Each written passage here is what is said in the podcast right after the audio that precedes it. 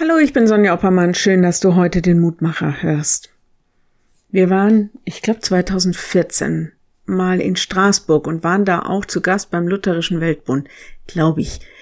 Das war jedenfalls spannend und interessant und mir wurde da eine Menge über Lobbyarbeit, Interessenvertretung und Interessenverbände bewusst. Interessenverband ist ein Zusammenschluss von Menschen, Unternehmen oder Wirtschaftsbereichen, die durch ihre Präsenz und Arbeit ihre Interessen, Ziele und Wünsche in die Politik der Parlamente und Regierung einbringen. Wieso ich darauf komme und was das mit der Bibel zu tun hat? Im Lehrtext heute geht es darum, etwas nicht in meinem, sondern im Namen eines anderen einzubringen. Ich lese das mal. Jesus spricht, was ihr mich bitten werdet in meinem Namen, das will ich tun. Johannes 14, 14. Für mich schwang lange Zeit der Gedanke mit, dass ich Gott um alles bitten darf und dass er mir hilft. Und das stimmt auch. Aber das steht hier nicht ausschließlich. Es geht darum, in Jesu Namen zu bitten und zu beten. Ich habe mich gefragt, könnte es sein, dass das heißt, im Gebet nach seinen Interessen und Zielen zu fragen, quasi in den Interessenverband Jesu einzutreten? Nicht nur zu beten, was mein Anliegen und mein Wille ist, sondern mich unter seinen Namen und damit hinter seine Ziele zu stellen. In deinem Namen doch mehr sein als eine korrekte Gebetsunterschrift, die ich irgendwie als magische Endung benutze.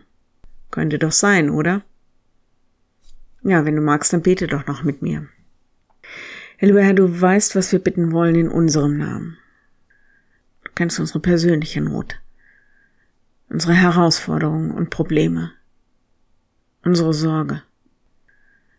Herr, lehr uns beten, dass wir uns danach ausrichten, was deine Interessen für die Welt sind und dass wir auch unser Persönliches unter deinen Namen stellen und dir damit auch das Recht an unserem Leben in die Hand legen. Und du weißt, dass es uns schwer fällt, weil wir doch am besten wissen und denken, was gut für uns ist weil wir ängstlich sind, wenn wir die Zügel aus der Hand geben sollen.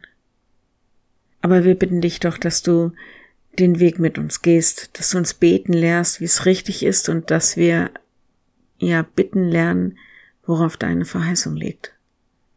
Ja, wir beten für alle, die mutlos in ihrem Glauben und Vertrauen geworden sind, für alle, die am Gebet zweifeln.